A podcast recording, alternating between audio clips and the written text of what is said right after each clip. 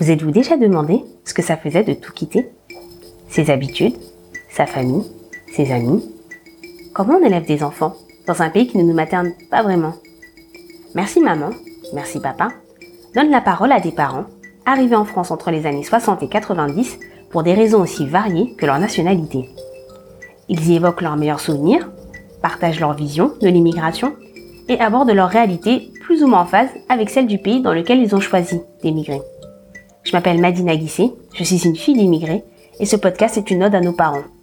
Une reconnaissance pudique, tardive, l'occasion de leur murmurer à bout de voix Merci maman, merci papa.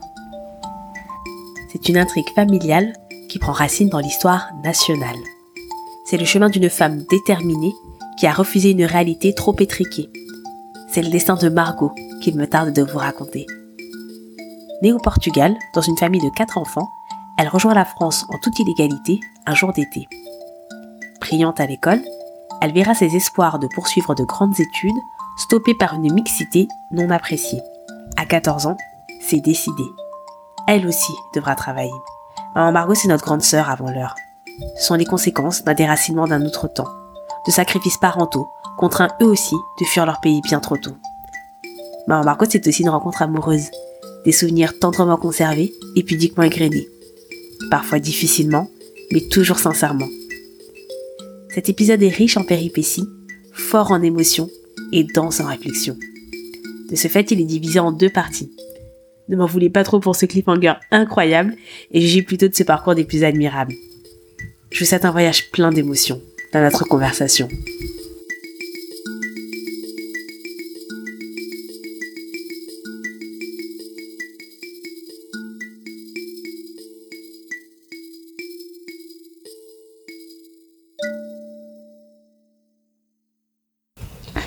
Margot, est-ce que vous pouvez me parler un peu de votre enfance au Portugal dans un premier temps? Où est-ce que vous avez grandi précisément au Portugal? Alors, j'ai grandi dans un village qui s'appelle Sandy et qui fait partie de la commune Villanova de Gaia. Villanova de Gaia, c'est la ville qui est juste de l'autre côté du pont euh, à Porto. D'accord. Donc à côté de Porto. Voilà. D'accord.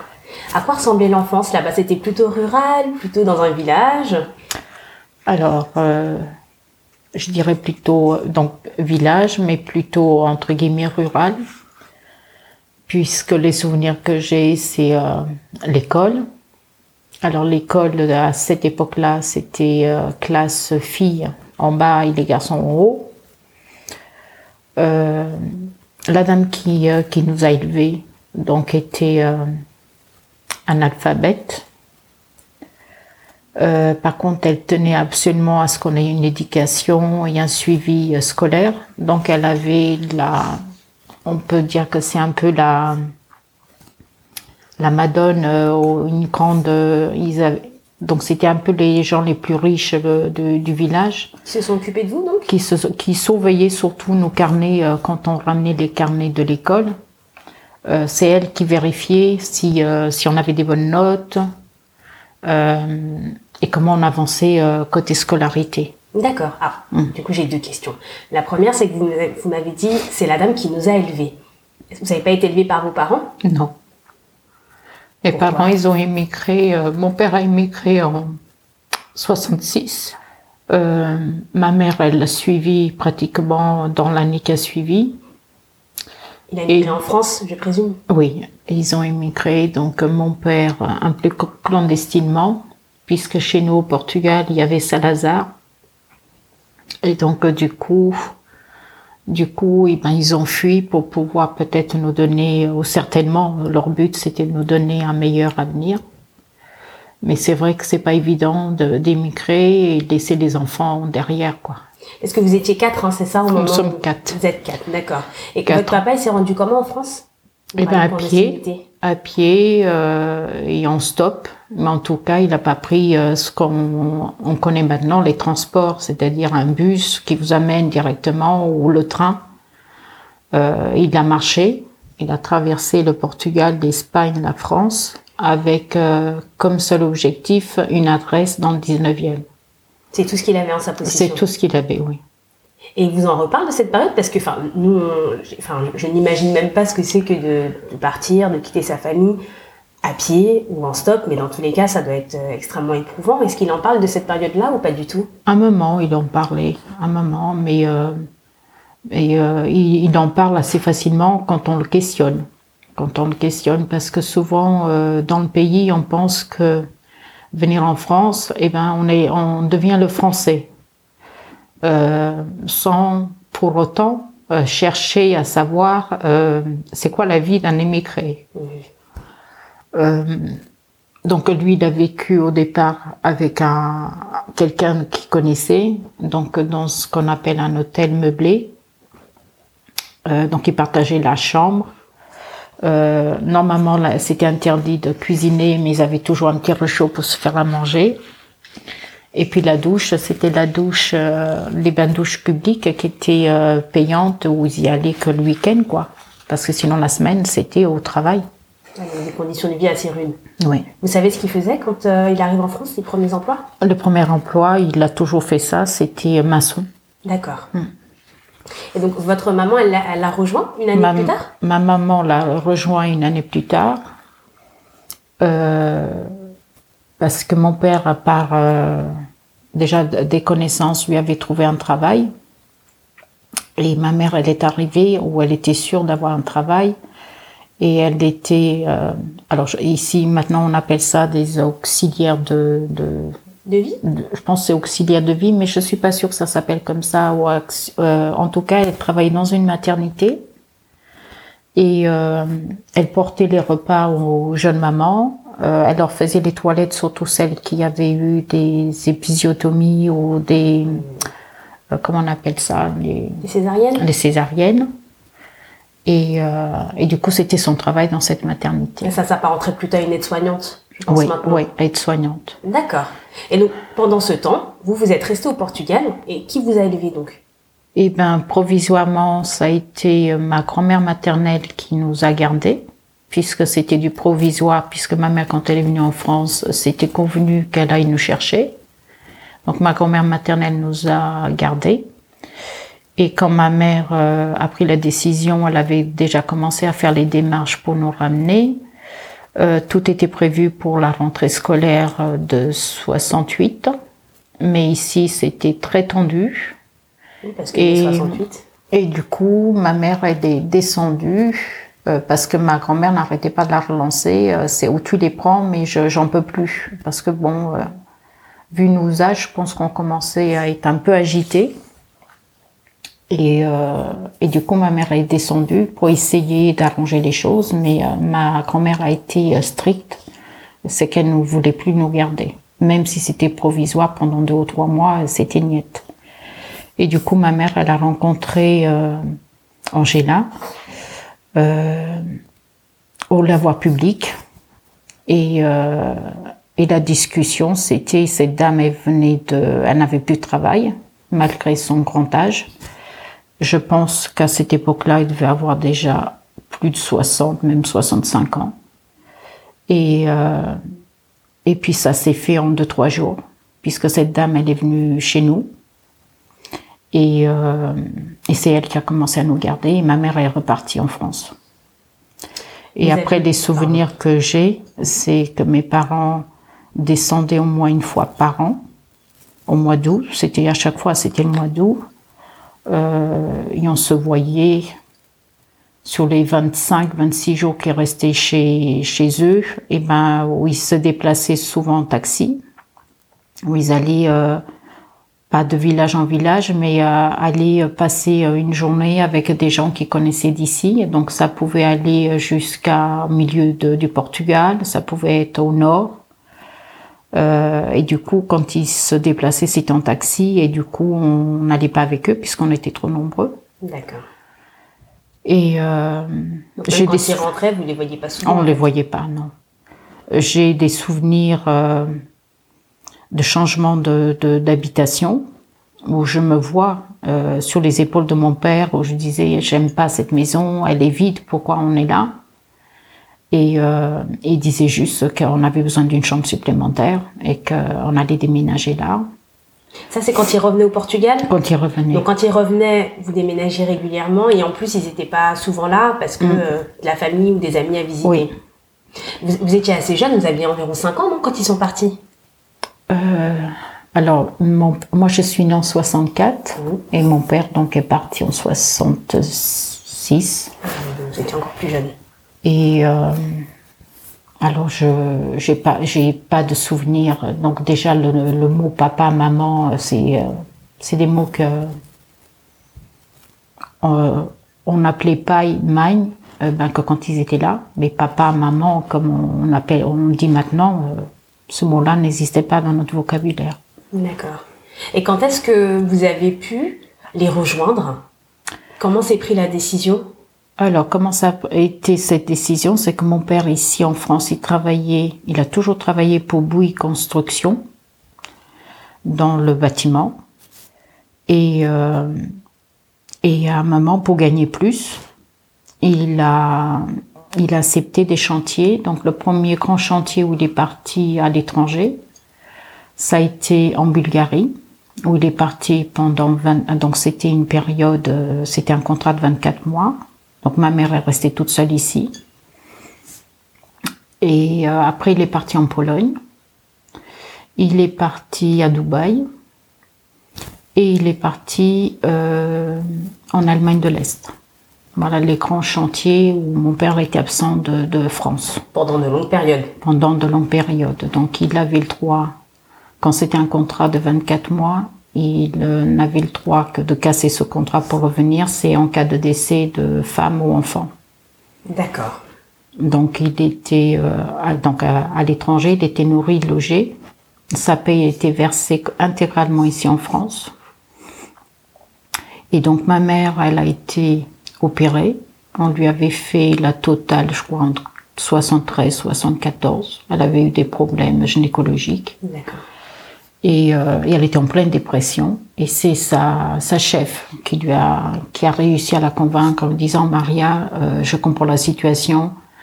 Euh, tes enfants d'un côté, ton mari de l'autre, toi ici. Euh, mais il y a quand même une solution. T'as quatre enfants, va t'en chercher un. Et donc euh, c'est ce qui s'est passé en 75. Donc euh, je sais que ce jour-là, je sortais du catéchisme. Et j'ai un petit monsieur qui toujours assis au- à côté de, de l'église qui fait Ah, je veux ta mère passer. Et moi, j'ai regardé ma soeur en me disant Il a encore bu un petit coup, parce que là, les parents, ils sont bien loin. S'il a vu ma mère passer.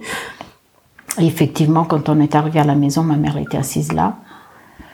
Et, euh, et le discours a été assez. euh, C'était assez froid. Donc on a compris, moi et ma sœur, que ben, ça ne nous concernait pas, donc on est parti euh, jouer. Et puis la décision, eh ben, le soir au repas, on a annoncé que, euh, que c'est moi qui partirai avec ma mère. D'accord. Alors, on ne l'a pas précisé, mais vous m'avez dit que vous êtes la troisième sur une Oui. famille de quatre. Vous savez pourquoi pas l'aîné Vous savez pourquoi vous? Alors là, l'aînée, elle était déjà enfin euh, au Portugal, je pense un peu comme ici, le, le cycle obligatoire scolarité, c'est les quatre années de- du primaire. Après, c'est pas obligatoire. Donc ma sœur avait déjà fini son cycle de ce qui était obligatoire. Et elle travaillait déjà chez la fameuse dame qui surveillait un peu notre, notre bulletin euh, scolaire. Donc chez cette dame, euh, ou chez ces pro- grands propriétaires euh, très connus dans, dans ce village, ils avaient ce qu'on appelle, chez, chez nous on dit au moins vial, ici je sais pas comment, c'était un élevage de poulets. Euh, donc ils vendaient des poulets vivants, ils vendaient des poulets morts et ils vendaient des œufs et ils vendaient de la farine. Et ma sœur, elle travaillait déjà chez eux. Donc elle rapportait déjà de, l'argent. en fait. Elle a apporté de, un revenu. Mon frère, qui est le deuxième, donc euh, pour mon père, les femmes n'ont pas droit, euh, il faut pas qu'elles sachent plus qu'un homme.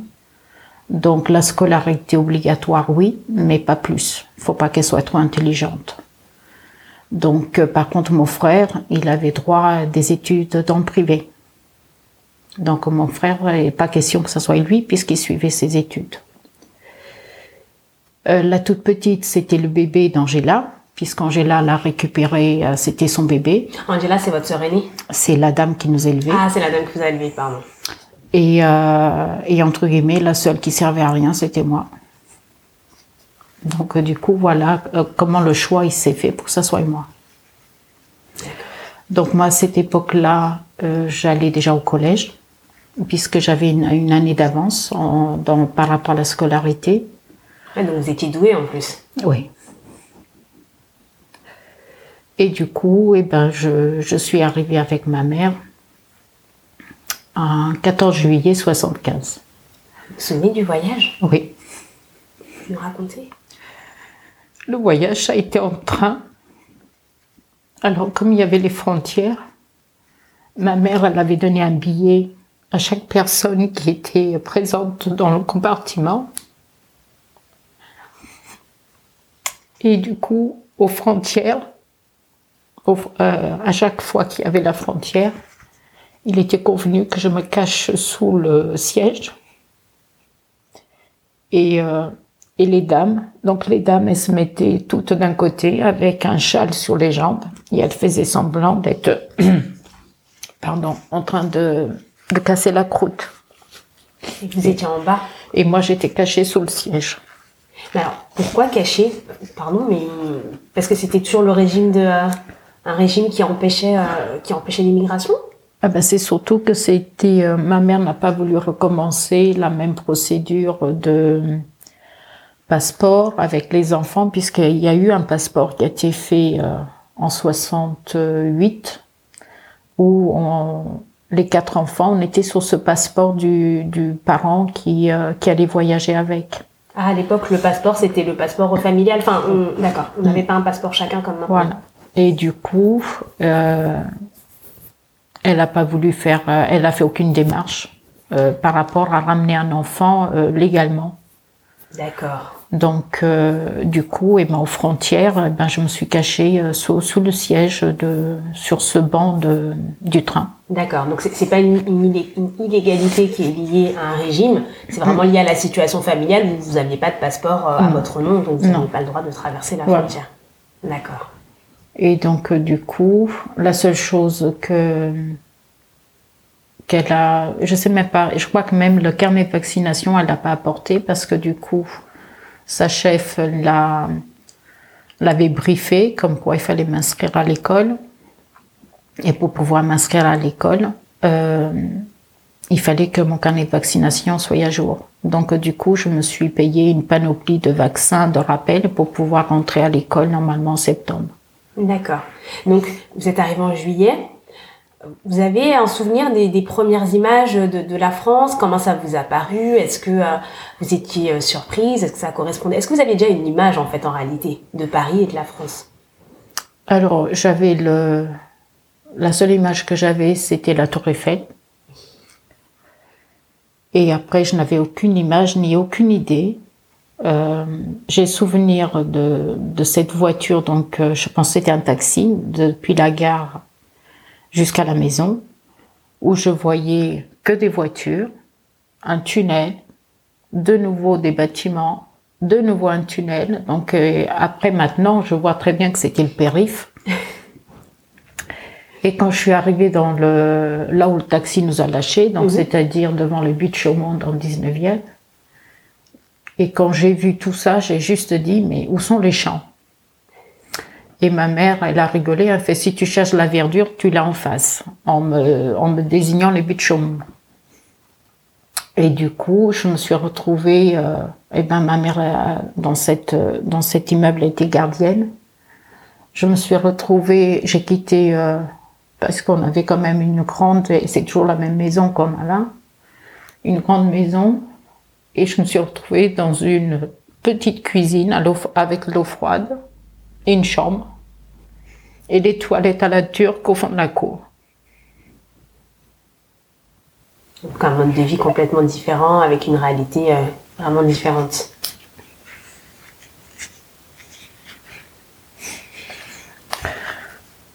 Et après, le plus dur, je pense que ça a été euh, toute façon, j'étais inscrite dans une classe non francophone. Les seuls mots que je connaissais en français, c'était au bout d'un an de scolarité.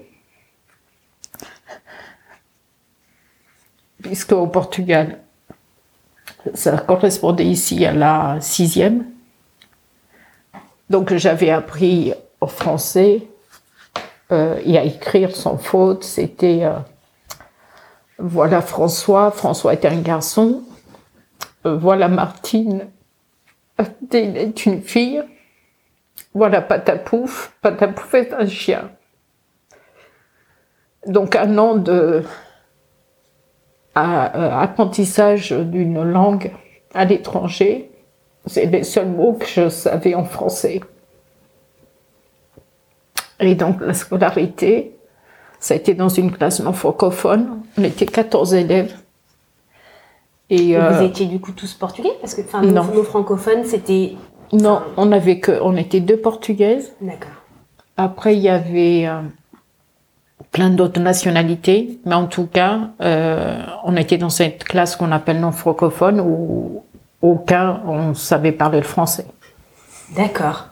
Et c'est J'imagine que c'est difficile du coup d'évoluer dans une classe où personne ne parle français. Peut-être que l'apprentissage est difficile pour cette raison-là également, je ne sais pas.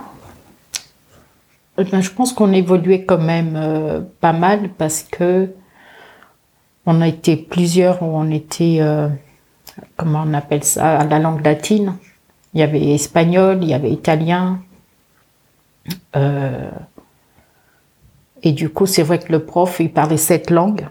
Et quand il voyait qu'on ramait un peu, eh ben, euh, d'office, euh, switchait sur la langue, il switchait sur, sur, sur, la langue d'origine. Et après cette année d'école, vous avez poursuivi? Ah non, je suis pas allée un an. Je suis restée jusqu'au au, après les premières vacances de, de la Toussaint. De la Toussaint?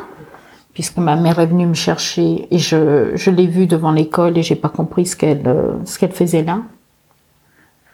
Euh, avant même de, franchir les trois euh, marches pour sortir de l'école, dans ma tête, je me suis dit, pour qu'elle soit là, puisqu'elle n'est jamais venue m'accompagner à l'école ni venue me chercher, euh, mon cœur a commencé à battre en me disant, il y a quelqu'un qui est décédé.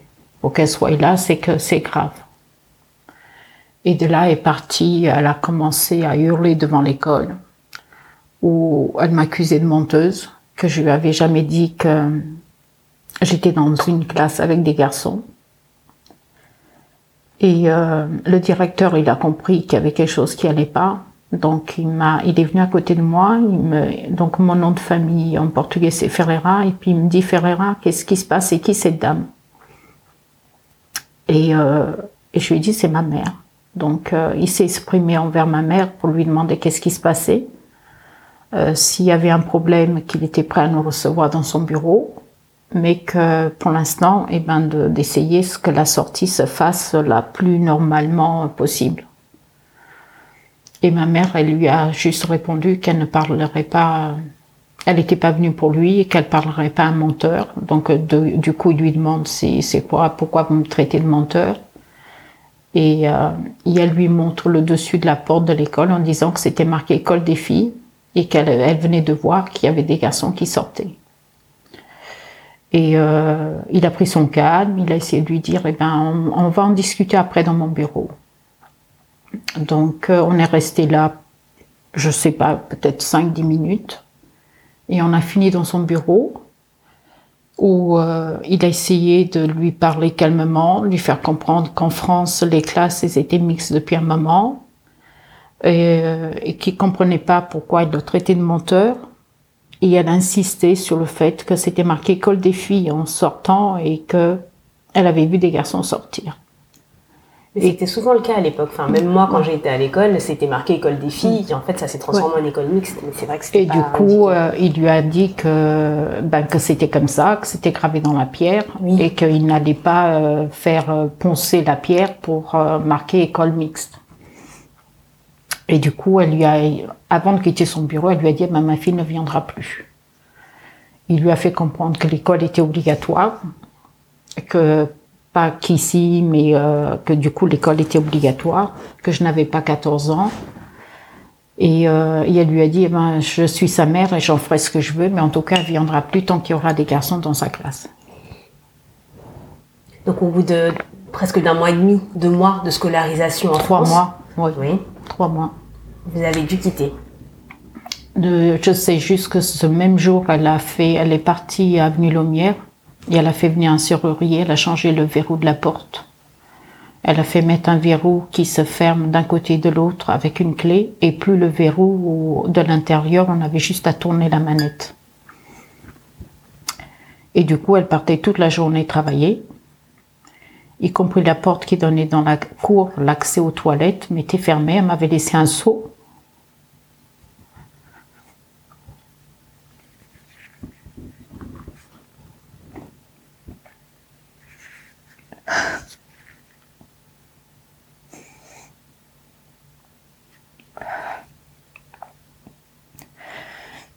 entre guillemets, j'ai commencé à avoir ma liberté au mois de mars parce qu'il y a une propriétaire qui a eu besoin qu'on lui garde ses deux petites filles. Et euh, du coup, ma mère l'a dépanné un week-end. Et ce dépannage est devenu euh, quelque chose de, de fixe. Et du coup, j'ai commencé à garder les deux petites filles. Donc, j'avais les clés de l'appartement. Les parents, ils partaient travailler. Et moi, je gardais donc les petites. La petite, je la gardais. Et puis la plus grande, je l'emmenais à l'école. Et je la récupérais. Et puis j'attendais que les parents y rentrent. Comme ils étaient, en- ils travaillaient dans la restauration, je les attendais des fois jusqu'à minuit, minuit 30, une heure du matin. Et vous aviez quel âge? Je pense qu'à ce moment-là, je devais avoir dans les 14-15 ans. Et votre maman, elle vous laissait du coup travailler comme ça pendant des longues périodes parce que c'était le même immeuble, c'est ça? C'était dans l'immeuble. Donc, euh, les petites, entre-temps, Audrey, elle avait grandi. Donc, je l'ai déposée à l'école. Je revenais, je rentrais les poubelles de l'immeuble. Je montais le courrier jusqu'au sixième étage. Euh, les trois ou quatre premiers étages, c'était le plus sale, donc je passais l'aspirateur sur le tapis, je nettoyais les rebords des, marches. Et puis après, j'allais chercher les petites à l'école et puis je les gardais jusqu'à minimum, c'était minuit, minuit 30.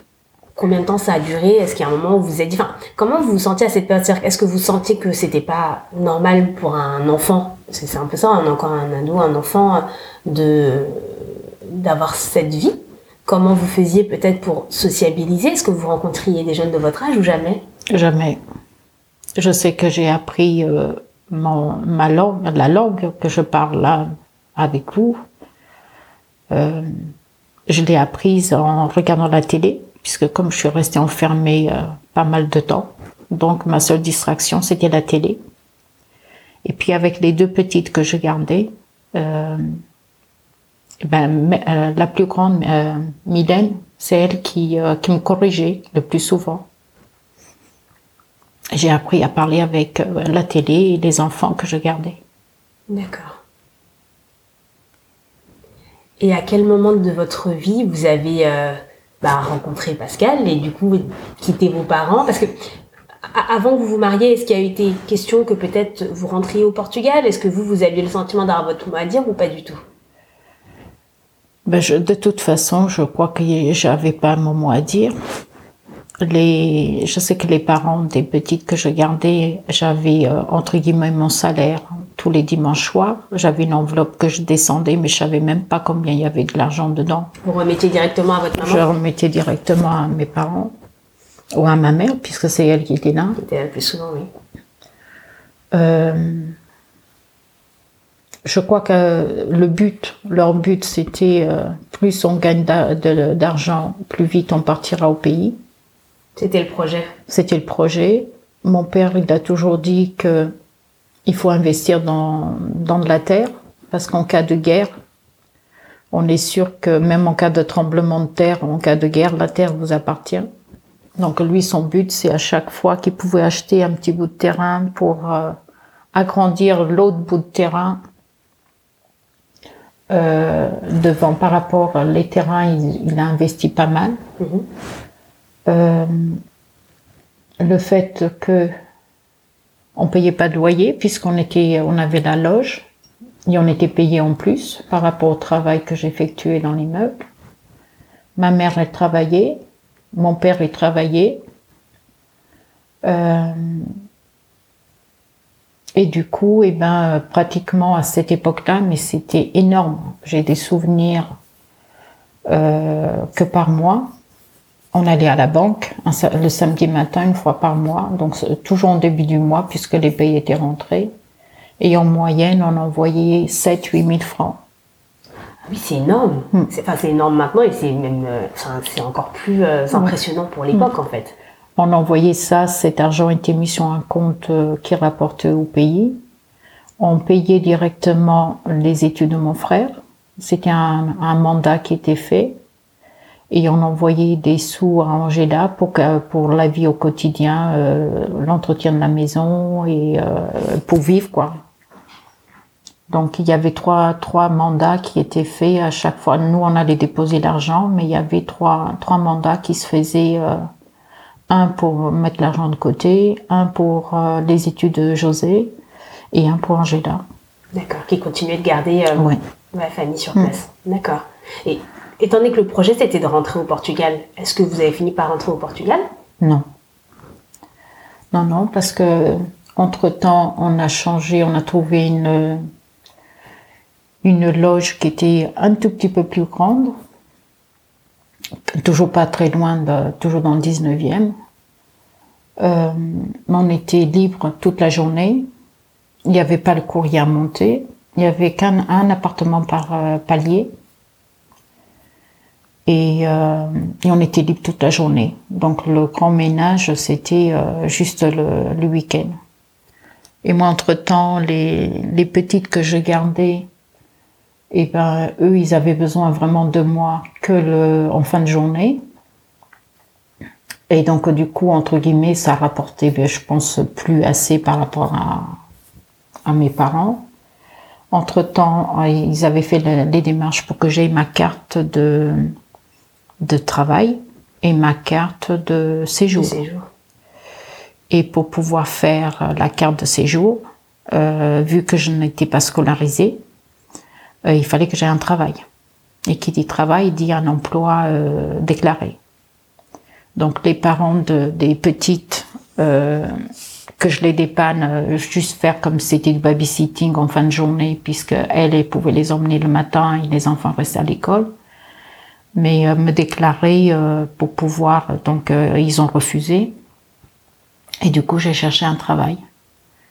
Donc j'avais cherché un travail et j'ai trouvé un travail par l'intermédiaire d'une copine à ma mère. Et du coup, c'était dans un bureau de comptable. Et moi, au départ, je, c'était super pour moi, mais euh, mon travail, donc j'ai été déclarée comme secrétaire, mais c'était pour accompagner cette dame qui était avec une grossesse difficile. Elle avait plus de 41 ans et c'était sa première grossesse. Donc du coup, comme expert comptable, à chaque fois qu'elle bougeait euh, du bureau. Moi, je la suivais pour porter euh, ses sacs avec euh, tous les dossiers de, de, comptabilité. Donc, on se déplaçait en taxi. souvent, et eh ben, c'était là où elle allait dans les sociétés. C'est où on déjeunait sur place, c'était un sandwich, mais j'attendais toujours qu'elle ait fini son travail pour lui porter ben, tous les documents nécessaires. Entre-temps, elle a accouché. Et, euh, du coup, j'ai été embauchée pour garder la petite. Donc, euh, mon travail de la suivre partout, c'était fini. C'est, je restais donc, euh, j'arrivais chez eux pour 7 heures. Et des fois, il y a un des deux, parce qu'ils étaient experts comptables tous les deux, un des deux qui était déjà parti. Et moi, j'ai gardé la petite Sophie et je, j'entretenais à la maison. C'est moi qui gardais la petite. Euh, on sortait le petit chien s'il venait un ou, les deux qui venaient déjeuner le midi, il fallait que je prépare à manger. Et puis après, j'avais un libre choix ou de regarder la télé, de mettre la petite à dormir, ou d'aller la promener au but de Chaumont. Donc c'est moi qui gérais. Finalement, vous avez refait ce que vous faisiez la première fois, mais là pour un particulier en fait. Ouais. Et j'ai fait ça pendant un an et demi. Ça vous plaisait? Qu'est-ce que vous pensiez de votre vie à l'époque? Je, je crois qu'à aucun moment je me suis posé la question. Euh, il fallait juste travailler jusqu'à ce qui m'a fait quitter cet emploi, c'est que en cette période mon père était présent. Il y avait son contrat en Allemagne de l'Est euh, il était en train d'attendre un autre, euh, emploi ou un autre chantier, peut-être ailleurs. En tout cas, il était, il était parisien à ce moment-là. Il était venu m'attendre et euh, il avait commencé à insister que c'était pas normal euh, que j'ai pas des horaires fixes.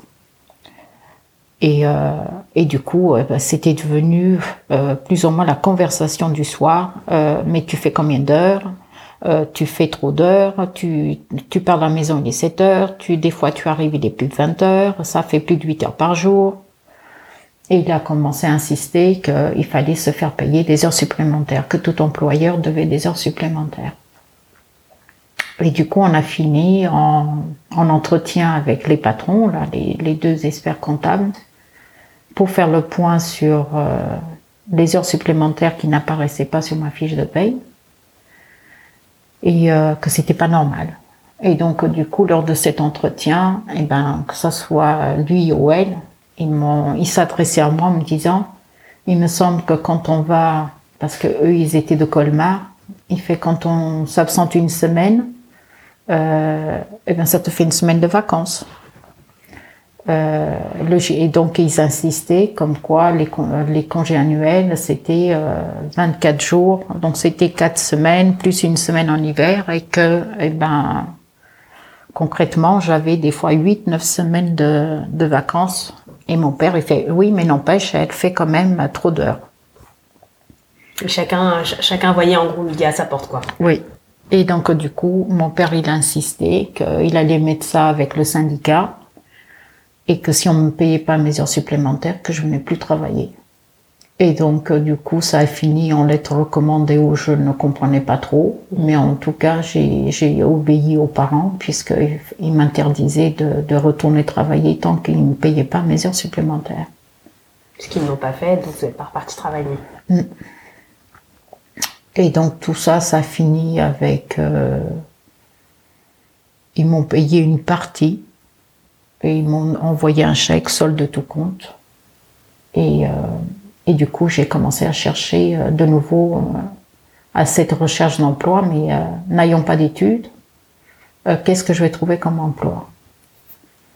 Donc j'avais trouvé quelques heures de ménage chez une journaliste, m'occuper d'une personne âgée, être sûr qu'elle prenait bien son repas à l'heure. Et, euh, et, à force de chercher, je crois qu'en 15 jours, j'ai trouvé euh, un emploi euh, dans un hôtel. Donc le, il y avait le restaurant qui allait ouvrir et euh, ils avaient besoin d'une femme de chambre. Donc du coup, j'étais embauchée comme femme de chambre, mais le matin, je faisais toutes les chambres. Et à partir de midi, je venais au restaurant pour faire les, les cafés. Je passais mon temps à faire des cafés suivant la clientèle qui était là. Et après l'après-midi, je faisais tout, le repassage des machines que j'avais mis le matin, donc les serviettes du restaurant, les sounapes et le linge des ouvriers. Donc il y avait deux cuisiniers, le serveur, moi-même, et donc c'est moi qui gérais tout le linge. Est-ce que vous avez pensé à un moment de votre vie à vous, euh, à vous émanciper de vos parents en vous disant bah là je gagne suffisamment ma vie pour pouvoir. Euh, est-ce que est-ce que vous voyez un avenir euh, autre que celui que vous aviez ou vous posiez pas du tout la question? Je me suis jamais posé la question. Ne serait-ce que tous mes pourboires parce que je gagnais beaucoup. Il y avait certains mois, c'était énorme quand je ramenais ma boîte de ricoré avec tout, toutes les pièces qui étaient dedans il y avait pas mal d'argent. Et à aucun moment, je me suis euh, jamais demandé, euh, fais-toi une cagnotte, cache cet argent, Non, pour moi, c'était c'était normal, y compris que mon mon salaire soit viré sur les comptes des parents puisque j'avais pas de compte bancaire. Donc vous, vous voyez, vous avez jamais vu l'argent? Non. Avec toutes les années que vous avez fait, à chaque fois, ça partait directement pour les parents. Pour les parents et donc à la famille au Portugal. Ouais. Quand est-ce que ça a changé? Quand est-ce que vous avez quitté le domicile familial? Alors quand j'ai commencé à travailler dans cet hôtel, il y avait donc Pascal qui euh, que je voyais c'était un des meilleurs potes là du de l'hôtelier là et euh, il passait des fois il passait le matin juste un, un coup de vent un café et puis repartait et puis il y a eu un été alors c'était l'été 82 où le patron est parti en vacances et il m'a laissé la responsabilité de l'hôtel et Pascal avec son papa, donc avec le papa du patron, à tenir le bar. Donc le restaurant était fermé au mois d'août, mais le bar était ouvert. Et, euh, et du coup, pour la sécurité de l'hôtel, donc j'ai donc je couchais là-bas avec ma mère. Et, euh, et on voyait donc le Pascal qui tenait le bar avec le monsieur, donc le papa du patron. Et c'est comme ça qu'on a commencé à se fréquenter. Donc euh, ma mère m'avait mis en garde parce qu'il y avait une différence d'âge. On voyait bien qu'il y avait 10 ans de plus. Elle me mettait en garde, tu as que 17 ans. Euh, on voit bien qu'il te tourne autour, mais euh, c'est un homme. Donc ça, c'était ses, ses, paroles. Et, euh, et c'est comme ça qu'on s'est connus. Donc moi, quand j'avais des soucis euh, ou un client qui partait sans me rendre les clés, et eh ben du coup, il venait d'inverser les serrures d'une porte, donc une chambre au troisième, il inversait avec euh, une porte la serrure de, du premier étage pour pas qu'on aille à faire des dépenses. Et s'il y avait une lampe à changer, eh ben il était là. Et c'est comme ça qu'on a commencé à se fréquenter. Est-ce que vos parents, ils ont eu un... Parce que donc Pascal est français Oui. France. Ça, ça a été très dur. D'accord. Alors quand est-ce que ça a été difficile? Quand vous avez voulu vous marier ou dès le départ, euh, votre maman, elle vous a dit, Alors, euh, faut, faut même pas essayer parce qu'il euh, n'est pas portugais? Euh, Ma mère au début, elle m'avait mis en garde. Après, elle avait beaucoup sympathisé.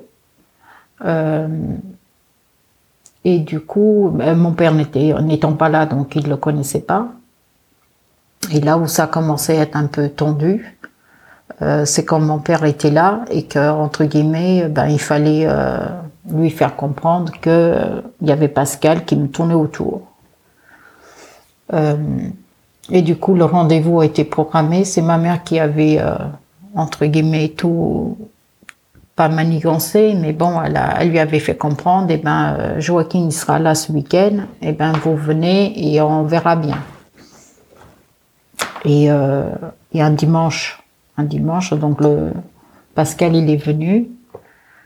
Et euh, quand il a frappé à la porte, donc c'est donc nous on savait que c'était lui qui arrivait et euh, c'est mon père. Donc on lui a dit ah, et, mon père il a juste dit ah c'est quand même dimanche hein, alors c'est propriétaire. Donc il râlait en pensant que c'était un propriétaire. Mais il savait pas du tout ce qu'il attendait en fait. D'accord. Et quand il a vu Pascal, donc euh, on a entendu juste Pascal qui lui fait bonjour monsieur, euh, je me présente, je suis Pascal, je viens pour discuter avec vous.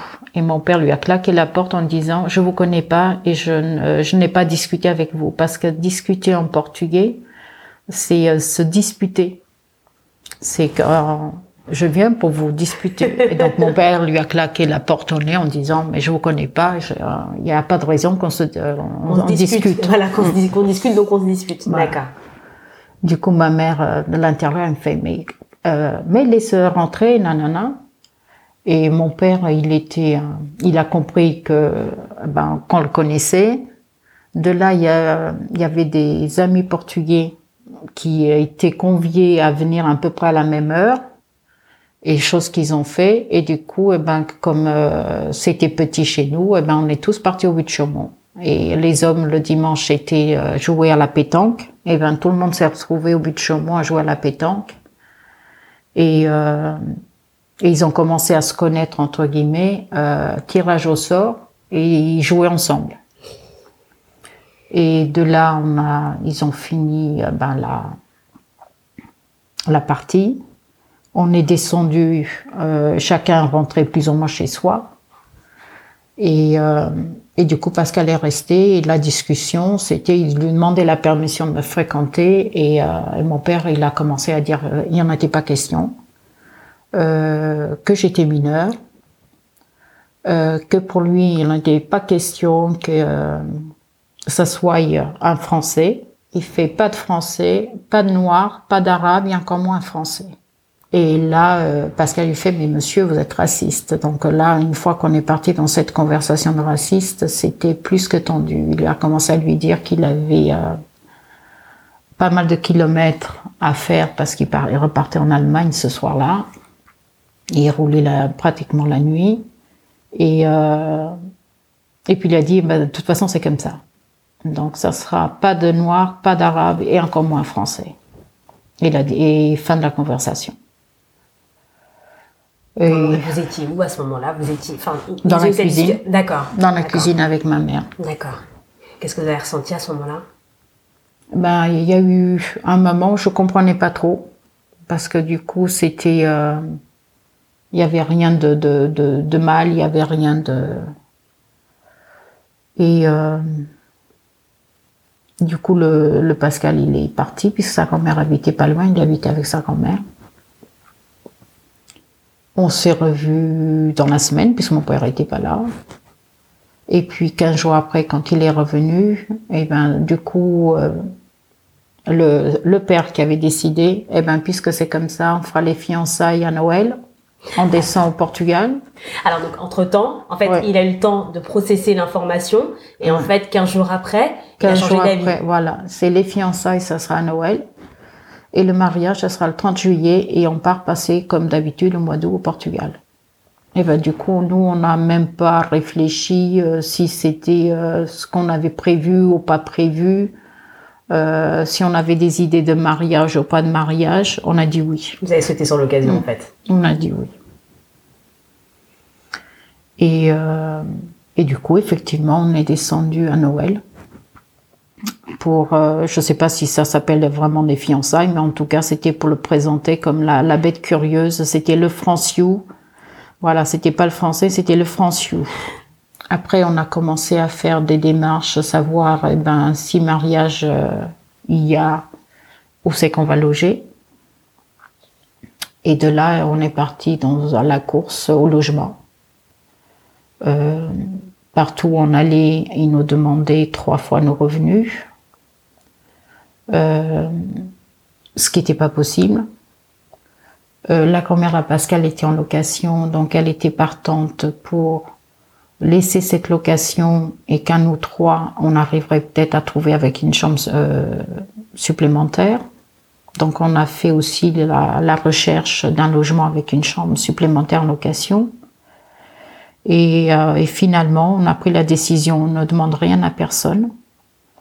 Euh, mon patron, il était euh, connu au Crédit Lyonnais. C'était son, le directeur, c'était un de ses copains. Et, euh, et il a validé, donc ce, ce banquier, il a validé euh, l'acceptation d'un crédit à 100%. Donc du coup, on est parti pour acheter un deux pièces. Vous avez acheté directement. Mm. D'accord. Dans Paris? Dans Paris, dans le 20e. D'accord. Comment vous avez vécu ce, ce départ de chez vos parents? Parce que là, pour le coup, c'était une, une nouvelle vie pour vous. Oh, c'était une nouvelle vie, oui, avec. euh, Alors c'était très difficile parce que tout à l'heure on parlait de questions d'argent. En tout cas, on a acheté l'appartement, on a signé au mois de mai, et moi j'ai continué, euh, mon salaire est continué à être versé sur le compte de mes parents. Même après être marié? On n'était pas encore mariés. Ah, vous n'étiez pas on encore a acheté, on a acheté euh, n'étant pas mariés. Oui, parce que vous vous mariez en juillet, c'est ça? Oui. D'accord. Et donc, euh, du coup, c'est Pascal qui a assumé. Les premières traites du, du crédit, c'est lui qui a assumé. Euh, sa grand-mère, le jour comme nous sommes partis euh, chez le notaire, donc je sais qu'il avait deux voitures. Il a vendu une de ses voitures pour avoir euh, de la liquidité. Il avait vendu la radio qui était dans sa Renault pour avoir aussi encore de la liquidité. Et sa grand-mère, le jour qu'on avait pris la matinée pour aller chez le notaire, euh, avant de partir, donc on est passé la voir, et puis euh, avant d'aller chez le notaire, elle euh, nous a glissé dans la main un chèque, et elle a dit, vous mettez la somme qu'il y a besoin. Et heureusement qu'elle nous a donné ce chèque, parce qu'effectivement, quand vous arrivez chez le notaire, il vous annonce, vous achetez en copropriété, il faut un, il y avait des, des honoraires de, d'appel de charge. Donc, euh, ce qui fait que nous, on était partis en se disant, on a juste les frais de notaire à payer. Et ben non, il y avait euh, pas mal de sommes qui se sont rajoutées. Y compris ce jour-là, il fallait qu'on arrive avec euh, l'attestation comme quoi on avait déjà assuré le bien. Et, et je me rappelle que l'argent de la vente de son de son poste radio, ça a permis de payer à la Matmut l'assurance pour l'appartement. Et du coup, le plus dur, ça a été... Euh, j'ai des souvenirs à 3-4 jours avant le mariage, puisqu'on s'est marié le 30 juillet, que mon père, euh, en rentrant, il avait vérifié le courrier et qu'il avait vu que mon virement du mois de juillet n'avait pas eu lieu. Parce que quand il y avait un virement des salaires, on, recevait un courrier. Et euh, il a commencé à insister euh, que René, donc mon patron, n'avait pas fait le virement en date et en heure. Et moi, je me rappelle de lui avoir répondu, c'est normal. Mais j'ai pas, j'ai pas été au-delà. Et le lendemain, quand il est rentré encore, qu'il a vu qu'il n'y avait toujours pas de courrier, pas de virement, il a insisté, il va falloir qu'il euh, se dépêche parce qu'on part en vacances et qu'on a besoin d'argent. Et moi, j'avais pris quelques jours pour les préparatifs du, du mariage. Et j'ai encore insisté. Je lui ai fait, c'est tout à fait normal puisque j'ai euh, gardé l'argent. Et là, il y a eu une grosse colère. Euh, il y a eu vraiment une grosse colère. Il n'a pas compris en fait. Mm. Et euh, ça a été la limite, parce que du coup, euh, ça a été la limite que je me prenne une gifle ce jour-là. Et ce soir-là, on dînait chez les témoins de mariage. Et je sais que j'étais pas moi-même, parce que même les témoins, ils avaient fait... Euh, donc je les entendais discuter ensemble, puisque c'était des copains de, longue date. Il fait, on dirait qu'elle la, date approche et qu'elle commence à regretter. Euh, qu'est-ce que tu lui as fait Et c'était juste que j'étais dans ma tête, c'était euh, quand mon père va se rendre compte que la, ma paye de juillet n'est pas versée sur son compte, euh, quelle va être sa réaction ah, parce qu'en fait, vous avez fait le dîner avant qu'il l'apprenne. Mm. Ah oui, donc vous étiez d'accord, d'accord, d'accord. Je pensais que ça venait juste après la dispute, mais en fait non, c'est que vous étiez angoissé à l'idée de la discussion qu'il allait avoir. Mm. D'accord.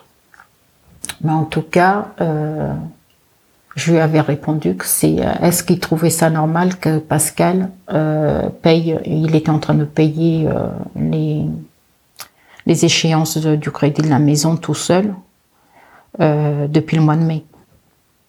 Alors que l'achat c'était à nous deux quoi.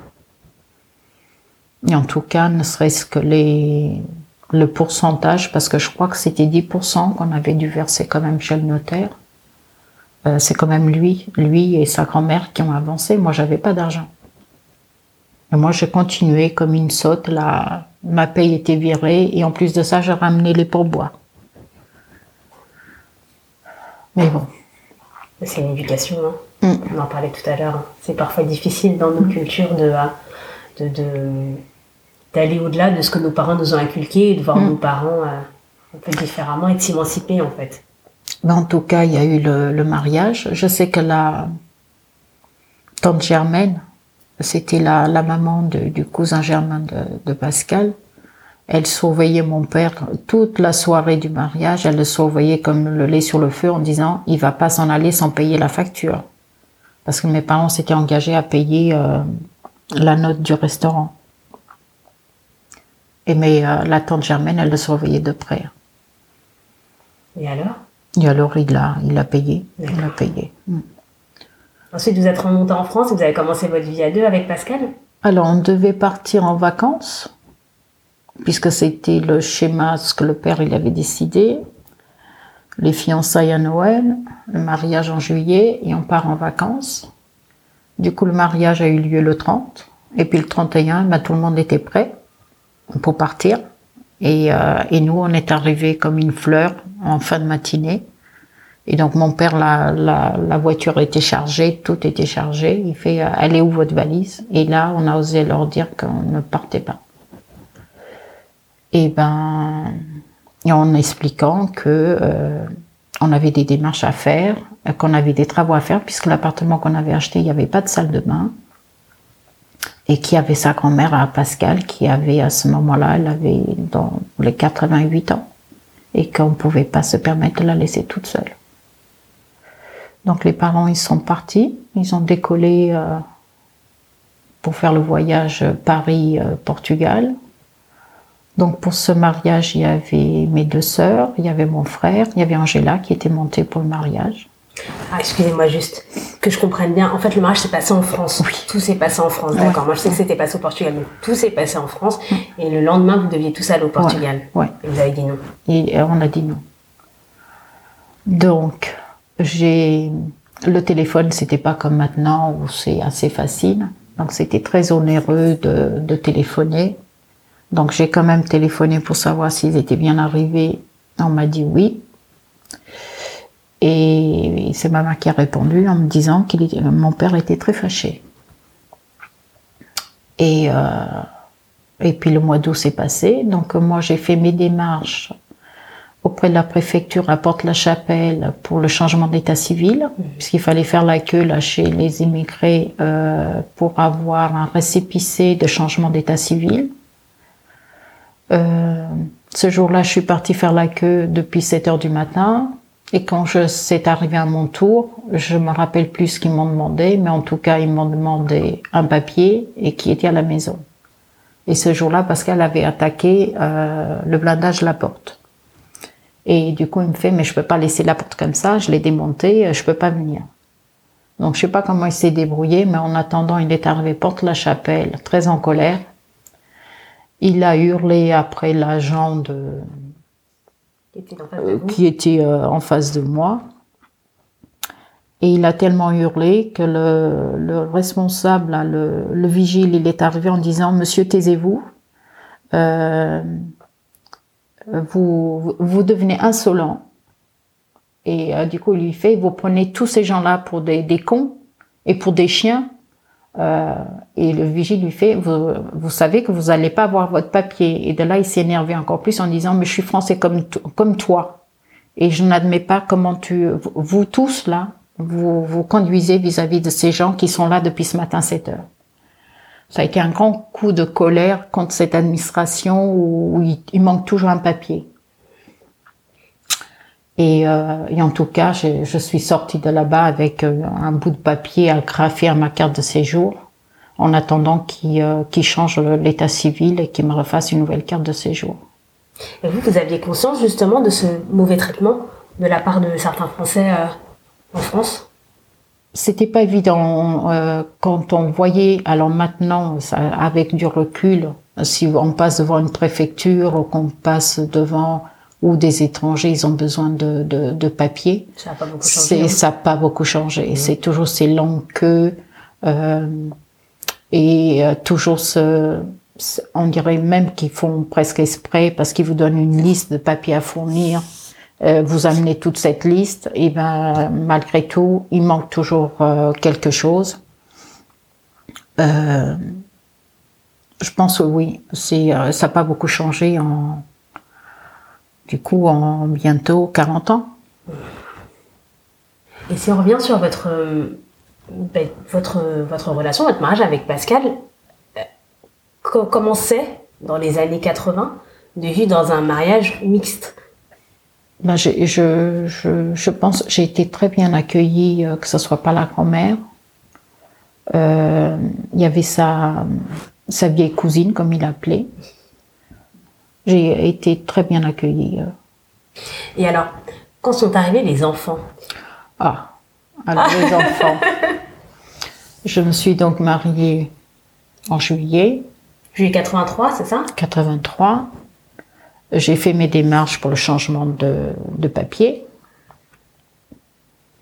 Et pour pouvoir, alors je crois que c'est la carte de travail où il me demandait, puisque les fiches d'état civil qu'on nous faisait avant étaient valables 30 jours. Et j'avais une des fiches d'état civil, donc j'avais été convoquée à Porte-la-Chapelle pour la carte de séjour. Et pour la carte de travail, il me semble que c'était à la cité que j'ai dû me déplacer. Et la fameuse carte, euh, la fiche d'état civil n'était plus euh, d'actualité. Donc il fallait une nouvelle fiche d'état civil. Et l'agent qui m'a reçu à la mairie du 19e, elle m'a posé la question pourquoi j'avais besoin de cette fiche d'état civil? Et je lui ai dit, donc je lui ai fait comprendre que c'était pour un changement de euh, d'état civil euh, par rapport à mes papiers étrangers. Et de là, il me dit, oh, c'est quand même dommage euh, que Mitterrand, il n'ait pas fait ça pour rien. Euh, vu que vous êtes marié avec un Français, vous, a, vous avez la double nationalité. Et du coup, je suis fait, ah bon? Elle me dit, oui, c'est Monsieur Mitterrand qui a mis ça en place. Et de là, ma première question, ça a été, ça coûte combien? Parce que nous, avec les papiers à ce moment-là, quand j'avais besoin d'un acte de naissance portugais, il fallait que je demande à une de mes sœurs qu'elle aille au centre administratif, donc notre village à Villanova de Gaille, de me les envoyer en recommandé. Et ici, il fallait qu'une fois que je recevais ce document, que j'aille chez un traducteur. Et, tout, ça, tout est payant. Bien sûr. Entre euh, au Portugal, chaque acte administratif est payant. Il fallait l'envoi recommandé. Euh, et puis ici, il fallait aller le faire traduire. Et donc cet agent administratif m'a bien fait comprendre que, eh ben, encore heureux, elle me dit que tout ça, ça soit gratuit. Et je lui ai demandé, ben, qu'est-ce que je dois faire? Elle fait, ben, je, je, vais vous donner les papiers à fournir. Et du coup, euh, je suis passée, puisque c'était pas loin, de la mairie à chez mes parents. Et avant de remonter à la maison, je suis passée, puis euh, j'étais très fière en leur demandant que j'ai demandé la nationalité française. Qu'est-ce que j'ai pas dit? Il s'attendait pas à ça? Ah non. Ma mère, ça lui a rien fait, mais alors mon père. Oui, tu relis nos traces. Je relis rien du tout. Je simplifie. C'est que des papiers. Ça ne change rien à notre façon. Ça ne change pas mon sang qui coule dans mes veines. Et lui, il insistait que, que je reniais ma race. Bon. Et je me suis dit, peut-être que la journée au travail était rude, peut-être qu'il a déjà bu un coup, je vais pas contrarier, je remonte à la maison. Bon, ça, c'était pour la demande de nationalité française. Et ça devait être en novembre, décembre. Et puis il y avait ma sœur qui était en Suisse qui se mariait à Noël. Et du coup, on était invités, mais le mariage, euh, là, c'était au, Portugal. Et nous, on n'avait pas assez d'argent. Donc euh, moi j'avais dit que je descendais pas et que euh, on pouvait pas, on pouvait pas descendre. Donc ma sœur elle a très bien compris et euh, donc mes parents étaient descendus pour le mariage. Et quand ils sont revenus du mariage, je me rappelle que c'était les premiers jours de janvier et j'avais un retard de règles et je venais de faire le premier test de grossesse et j'étais enceinte. Et me voilà partie, euh, pareil, en remontant du bout de, de, mon travail, je, pour pouvoir rentrer à la maison, je, en bifurquant une rue, je pouvais passer devant chez les parents. Et, euh, et je me rappelle du repas qu'ils étaient en train de manger tous les deux. Ah, vous en encore? Ah oui. C'était des petits pois avec une côte de porc. Et là, mon père, il a poussé l'assiette, il s'est mis à hurler en disant, c'est n'importe quoi euh, faire un enfant un français, un vieux et en plus un français. Et de là, je suis fait, ben le vieux et le français, il est quand même mon mari. Et je suis partie. C'était dur. Mm. Euh... Alors j'ai quand même une question parce que, mm. enfin, vraiment, je me dis, euh, il, a, il, a donné son accord pour le mariage, mais en fait, mm. au fond de lui, il y avait toujours une forme de réticence, c'est ça? Peut-être, peut-être. En tout cas, je les ai pas vus pendant quelques jours. Pascal, il faisait de la musique Donc, euh, un week-end sur deux, on allait à Gagny chez des amis où ils répétaient. Euh, je, je me rappelle plus si c'était un mariage ou qu'est-ce qu'on avait eu, mais du coup, il y a eu la répétition un week-end. Et moi, je travaillais en hôtellerie, je travaillais le samedi, je terminais qu'à 15 heures le samedi. Donc habituellement, je terminais à 15 heures et je passais le reste de l'après-midi avec sa grand-mère et puis je rentrais gentiment. Et puis, euh, et il y a eu un samedi où je passe parce que j'ai, il y avait dû avoir au moins 15 jours. J'avais aucune nouvelle, puis on se téléphonait pas comme on fait maintenant. Mmh. Et euh, et puis moi j'étais euh, j'étais vexée. Voilà, j'étais vexée de la remarque qui m'avait été faite. Bien sûr. Et euh, je me disais ça va leur passer, ça va lui passer ou ça va leur passer. Bon, et je passe devant la maison et je rencontre la grande propriétaire de l'immeuble qui me dit ah alors comment ça va? Ils sont bien arrivés et puis moi je n'ai pas compris euh, ce qu'elle me disait. Bien sûr. Donc j'ai fait oui, oui, oui, oui, ça va. Bon, puis elle, elle, sort. Et je m'approche de la porte de la loge et j'ai vu qu'il n'y avait pas de rideau. Et puis je voyais euh, pas, j'arrivais pas à, voir à l'intérieur. Et je vois là, de nouveau la propriétaire qui revient. Et, euh, et du coup, je lui fais, euh, ils sont pas là. Et puis elle me fait, ben oui, c'est ce que je vous ai dit tout à l'heure. Je vous ai demandé s'ils sont bien arrivés. Et de là, je fais, mais de quoi vous me parlez? Elle me dit, ben, vos parents nous ont annoncé, il y a trois jours, qu'ils partaient définitivement.